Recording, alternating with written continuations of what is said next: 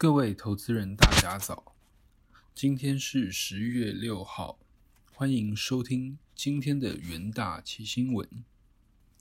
首先带您看到昨晚美股盘后的消息：华尔街逢低强买科技股，加上美国九月非制造业活动指数意外的优于预期，十年期美债殖利率走升。美股自周一暴跌中全面反弹，Netflix 等尖牙股表现强劲，能源股随油价持续攀升，标普涨逾一 percent，反弹至一百日移动平均线上。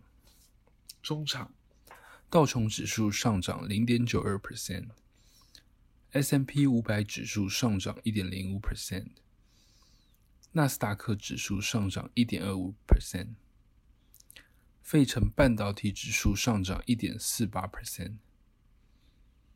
在震惊消息方面，十月十八日的美国债务违约大限将至，美国财政部长耶伦再度发出警告：美国必须在债务破表之前提高上限，否则美国将陷入经济衰退。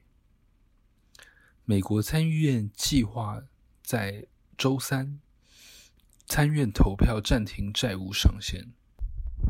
多数党领袖舒默向共和党警告：如果他们真的想成为违约党，那是他们的选择。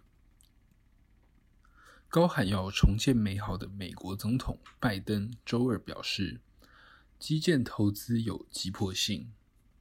因为中国等对手基建投资占其经济比重是美国的三倍左右，如果没有大量的基建支出，美国可能会失去竞争优势。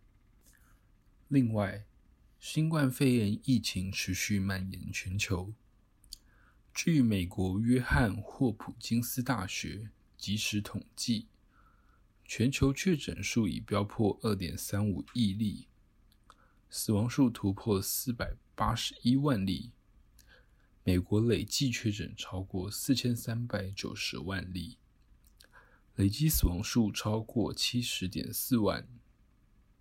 印度累计确诊超过三千三百八十五万例，巴西累计确诊超过两千一百四十七万例。在重要国际新闻的部分。第一则新闻看到美中外交关系的消息。十月五号，白宫发表最新声明，美国国安顾问苏利文本周将与中国最高外交官杨洁篪在瑞士会面，这是两国强化双边沟通的最新进展。白宫国家安全委员会发言人霍恩。发布的最新声明显示，苏利文与杨洁篪将继续跟进美国总统拜登九月九日与中国领导人习近平的通话进展，寻求负责任的方式处理美国和中国之间的竞争。声明还提到，苏利文随后将访问比利时和巴黎，和北大西洋公约组织盟邦国安顾问。欧洲联盟执行委员会与欧洲理事会官员会晤，将利用机会向欧洲盟友与合作伙伴汇报与杨洁篪的会谈内容。这是二零二一年三月，美国国务卿布林肯和苏利文和杨洁篪在阿拉斯加会谈后，两人再度会谈。此前，南华早报报道，本周二、周三，两人将于瑞士会面。本次会议可以当作是两国试图重建沟通管道，落实两国元首共识。第二则的是关于能源危机扩散的新闻。全球能源危机困扰着欧洲以及中国。并有蔓延至新兴市场经济体的风险，特别是南美洲的巴西。巴西的严重干旱导致水力发电崩溃，下个月将需要严重依赖从乌拉圭和阿根廷进口的供应，直到雨季开始和水坝得到补充，否则恐将面临限电。巴西是南美洲最大的经济体，全国有六十 percent 的电力来自水力发电，但今年的反圣婴现象造成了干旱，水库的水位下降，使水力发电的可靠性降低。在能源转型方面，南美洲在许多方面都处于领先的地位。但在水力发电严重不足下，巴西被迫正在启动天然气发动机，这将造成政府在全球天然气紧张的局势下也成为抢购的一员，如此将再推升天然气的价格。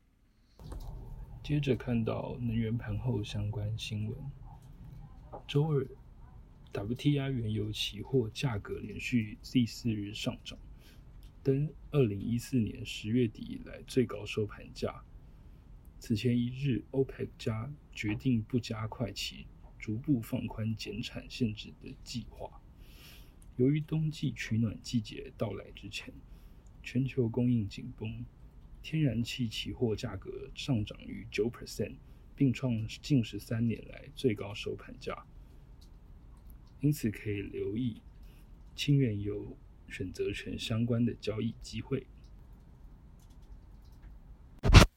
在三分钟听股期的部分，第一则看到友达期货，中国近期实施严格的限电措施，造成部分零组件厂与外包打件厂停工，同样影响面板模组供应情况。此外，电视面板价格在逐月下跌过后，部分面板厂紧急启动调整产能配置，或是减少投片量，借此控制面板的供给量。因此，市场期待第四季面板报价下跌压力减轻。友达看好 IT 商务型、工控、健康医疗、教育需求等。面板需求虽然目前的比重较低，但友达相关产能满载且成长性较佳。友达期望转变营运策略，以脱离面板业景气循环的结构。友达期二周二开低走高，低档反弹六点二五 percent，收复前两日跌幅。第二则看到锦硕期货。外资投行瑞穗证券认为，市场对于中国能源危机的担忧已经反映在锦硕九月底以来的股价跌幅。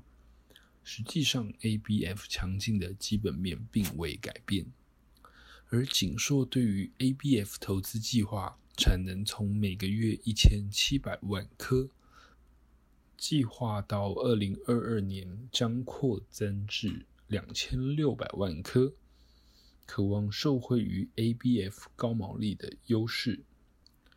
锦硕苏州厂区营运目前受到限电政策影响较小，进入传统消费型电子旺季，供需仍维持吃紧。锦硕期货周二买盘回温，强势反弹六点五八 percent，守住季线反攻。第三则。看到台塑起货，OPEC 加决议维持每日提高四十万桶原油产量的计划不变，并预期原油需求成长趋势将带动油价上涨走高，塑化与能源类股同步受惠。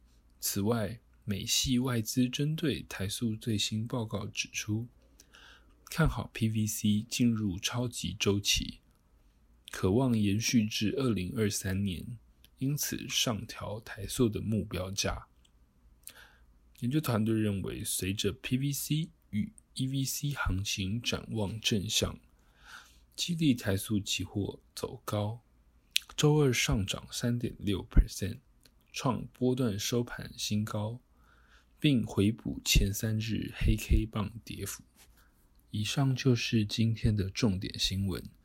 明天同一时间，请持续锁定元大奇新闻。谢谢各位收听，我们明天再会。